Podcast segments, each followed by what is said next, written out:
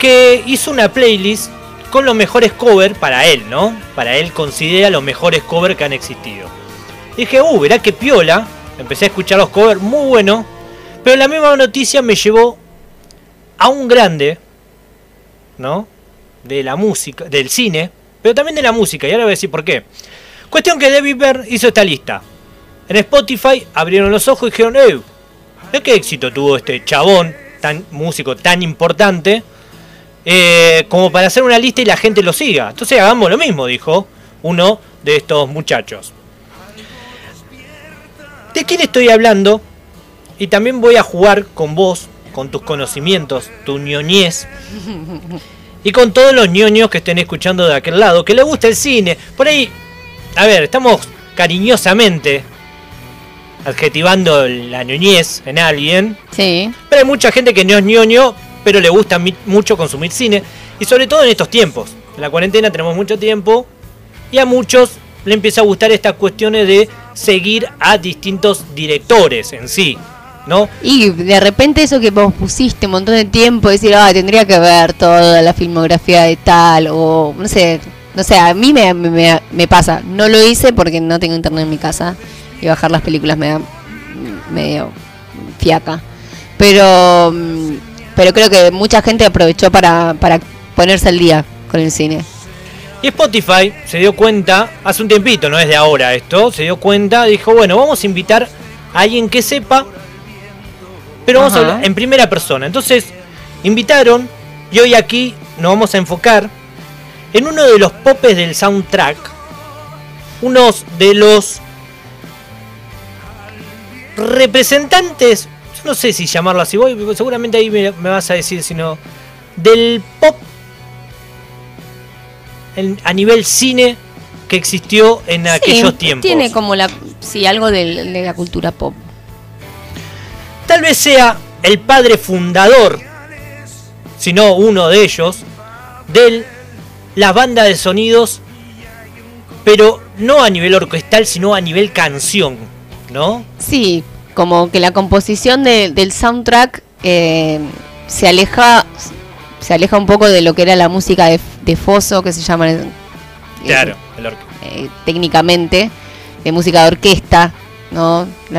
cuando escuchan la peli que se pone triste y tenés toda la orquestita y que te suena. Bueno, él dice esto, no. No va más. No va más. Estamos hablando ni más ni menos del que el señor Tarantino, que yo no, al, al empezar a recopilar sus canciones, no recordaba la cantidad de películas que vi de él porque muchas veces vi la película sin saber cuál era el director. Me pasa mucho eso. Eh, generalmente el 95% de las películas que vi no sé quién es el director. Pero también descubrí, wow, la cantidad de música que tiene este muchacho. Y dije, a ver, si Connie sería capaz de adivinar las canciones y la película. Arranqué por la más difícil, es verdad. Ah, pero dame un tiempo, dame sí, sí, sí. Que me pasó con esta película en particular que cuando dije Tarantino hizo esta canción, esta canción, esta película, wow.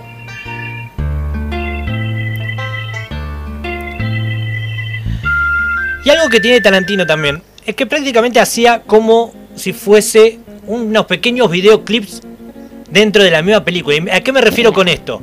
Cuando escuchamos, por ejemplo, esto, esta sí sé. Automáticamente se nos viene la película a la cabeza, se nos viene la escena también. ¿Te acordás cuál es? Kill Bill. ¿Qué volumen? Uno. Muy bien. Estamos hablando de Nancy Sinatra, Bang Bang. Bang Bang,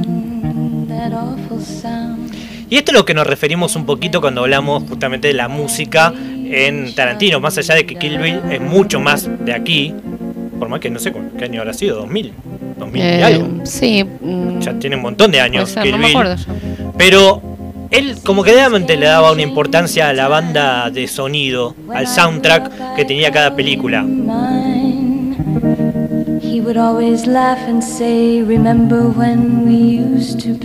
Y lo que hizo Tarantino con Spotify puso las canciones que él consideraba más importantes dentro de las discografías de las distintas películas. Cuatro horas dura. Bang, bang. Seguimos, a ver.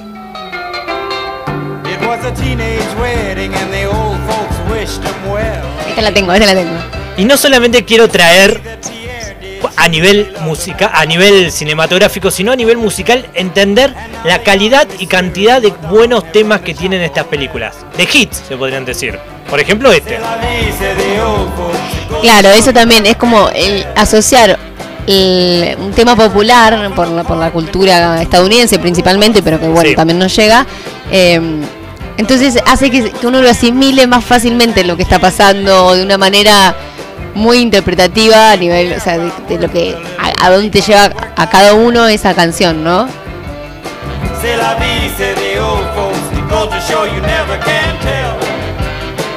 Estamos hablando del gran Chuck Berry En sonando. Pulp Fiction.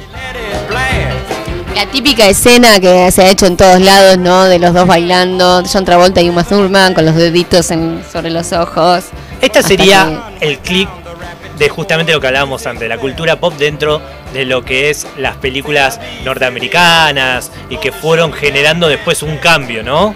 Porque aparte que él toma, él toma referencias en sus películas de otras películas, hace esa cita eh, audiovisual todo el tiempo, eh, genera que entonces otros también lo hagan, por ejemplo, o sea, de, de, de- de cosas también populares, seguro que los Simpsons también han tenido escenas de ellos, o sea, como esas, esas o películas de comedia que, que toman parte de, de algunas películas de Tarantino y las recrean eh, a su gusto. Esta sería como... Es como lo pop de lo pop. Exacto.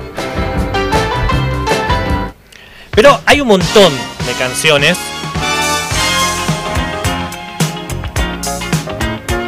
Y con esta, pe- en esta, en esta película es que dije, ¿de verdad es de Tarantino? Es de la película Jackie Brown. Ah, sí, sí, sí, sí. Justamente Street Life es. La cantante se llama Randy Crawford.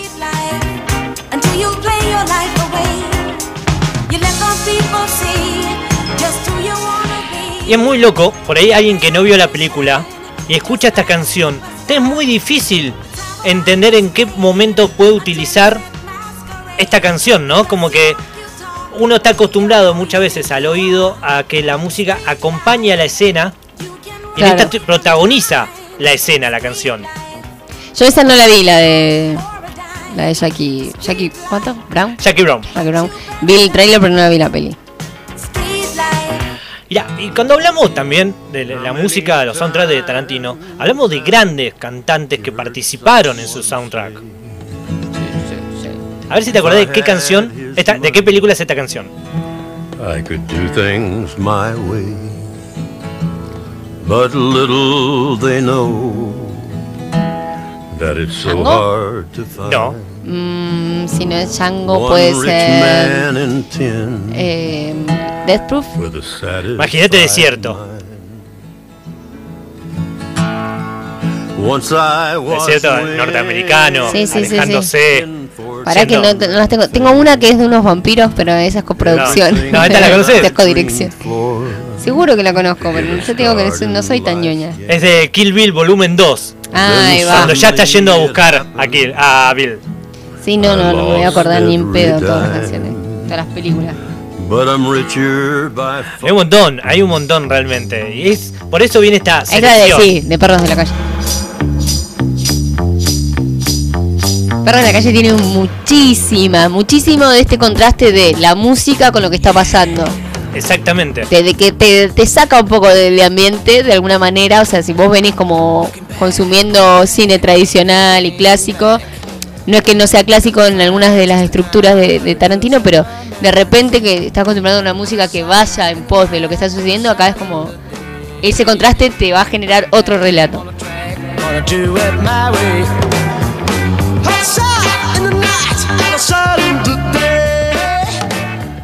Y ahí nos damos cuenta también de la dimensión que tiene Tarantino. Uno cuando habla de Tarantino, que por ahí que no estamos, lo que somos los que estamos amantes del cine, eh, realmente nos damos cuenta de la cantidad y calidad de películas que tiene. Por eso es, tiene ese renombre que tiene, ¿no? Justamente. Uh, escucha.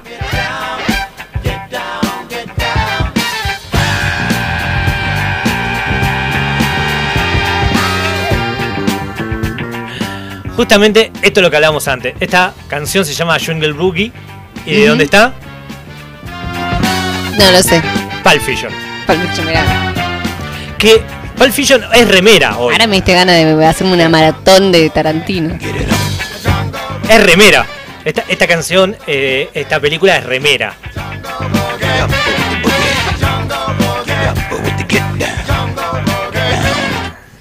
Y esta, esta canción particular es para darnos cuenta también de la cantidad y calidad de, de músico, como te decía antes.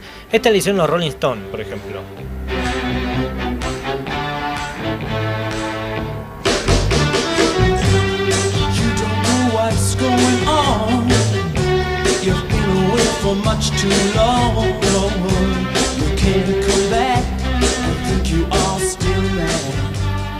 Ahí empieza uno a dimensionar también lo que significa Tarantino, ¿no? Cuando es importante esto de... Uh,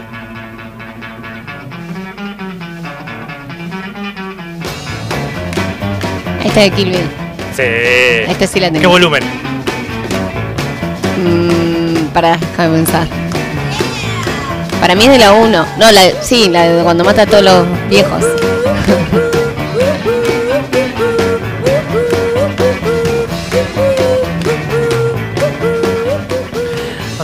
la importancia que tiene la música con lo visual, ¿no? A eso nos llevó también. De. Sí, en este caso, por ejemplo, justo en esta escena particular, es, la escena es muy cruda, muy violenta, hasta dramática, ¿no? Porque, bueno, el personaje de ella es todo drama.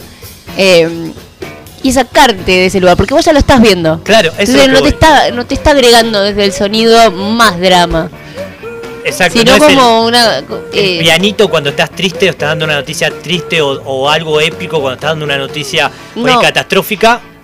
Si no, hasta te diría en esta escena como hasta que fuera algo divertido lo que está haciendo. Exactamente. Como que es, como es algo que, que es tan fácil como bailar para, para el personaje.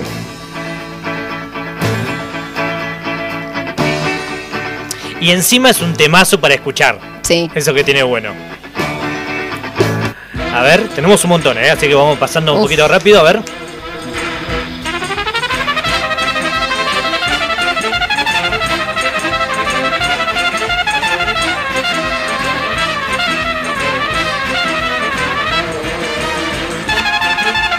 Esta de Pulp Fiction también. No, ¿O no? esta de Kill Bill también. ¿De Kill Bill? Ah, Sí. mira.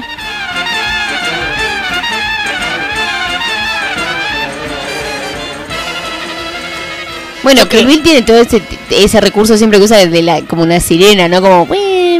Claro, ¿no? tiene- tiene, tiene esas cosas que son totalmente mm, antidiegéticas, digamos. ¿Hay alguien que no haya visto Kill Bill? ¿Puede existir alguien? Sí, sí, sí, Sí, porque hay gente que se impresiona muy fácilmente también. Y si donde ven una gota de sangre o saben que va a haber sangre, no, no la miran. Yo creo que mi madre no las vio, por ejemplo. Nos odiaba cuando las mirábamos, pero a ella no le gustan ese tipo de películas. Porque tiene. A ver, Kill Bill tiene todo.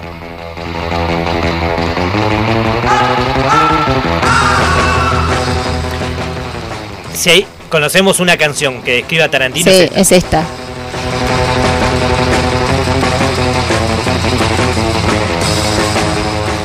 Pulp Y que ella también después la tomó eh, Black Eyed Peas. Hizo un tema.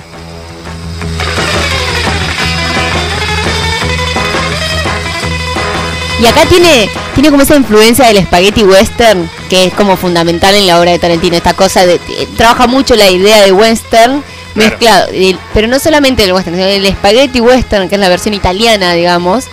Y la, la influencia de después lo que te contaba, ¿no? De las películas australianas de motoqueros. Él se vio influenciado muchísimo por ese tipo de cine. Que también tienen esta, esta música, estos cortes, la manera de contar, eh, tiene mucho de eso.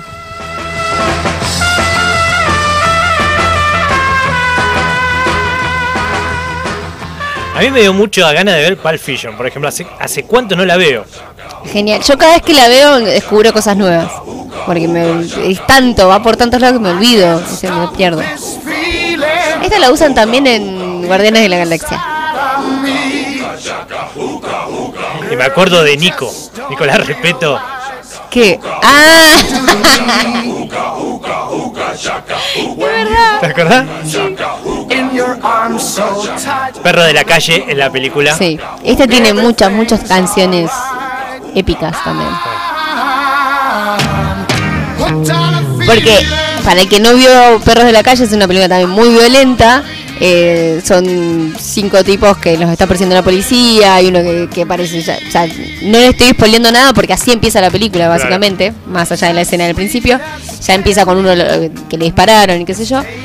Entonces, toda la película tiene un grado de, de tensión bastante alta y está atravesada por música así, ¿no? Como de.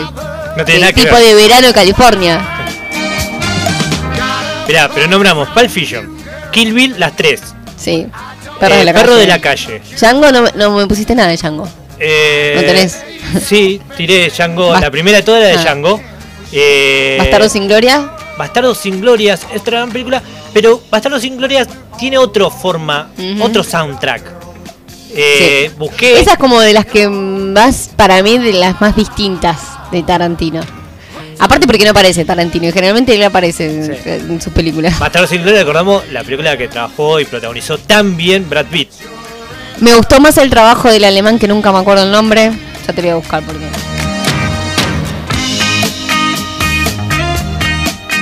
Mientras tanto pasamos a otra. Christoph Waltz. El, el alemán, el que hace el alemán, ese, ese La rompió que toda. también Sí, trabaja sí, en sí, Django sí. después.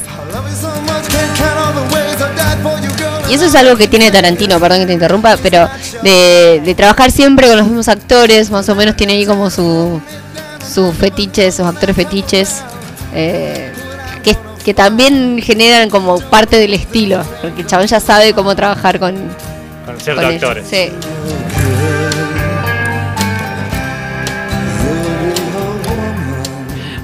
Esta también es de Pulp Fiction.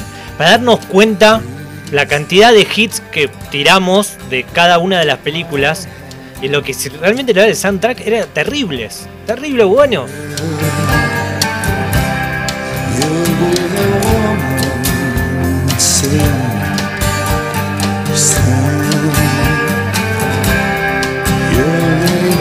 Bueno, igual respondiste bien a casi todo. Más o menos No, me faltan un par, me faltan, ¿no? Es que son muchísimas canciones las que usa. Sí, Pero bueno, también hay- eh, recordemos esto de, ¿no? de lo que genera Tarantino al plantear este tipo de estructuras y este tipo de, de- de diseño sonoro en sus películas. Es como el padre un poco de del cine moderno, no moderno, pero el cine eh, de acción. Hay muchas referencias. En, en Argentina pegó bastante Tarantino sí.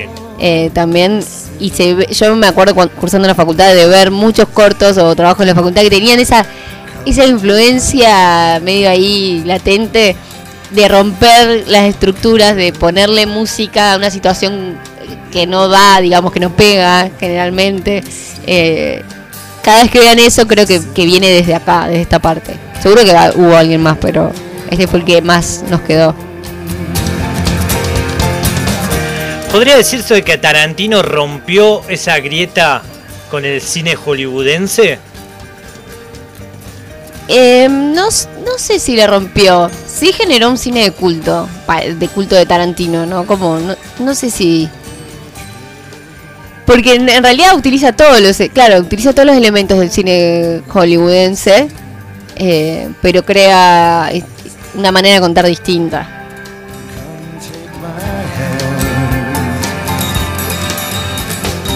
Y para cerrar me quiero ir con esta. Porque me gusta, me gusta el green, me gusta la canción. Y dijimos, ¿con cuál cerrás? Y cerro con esta.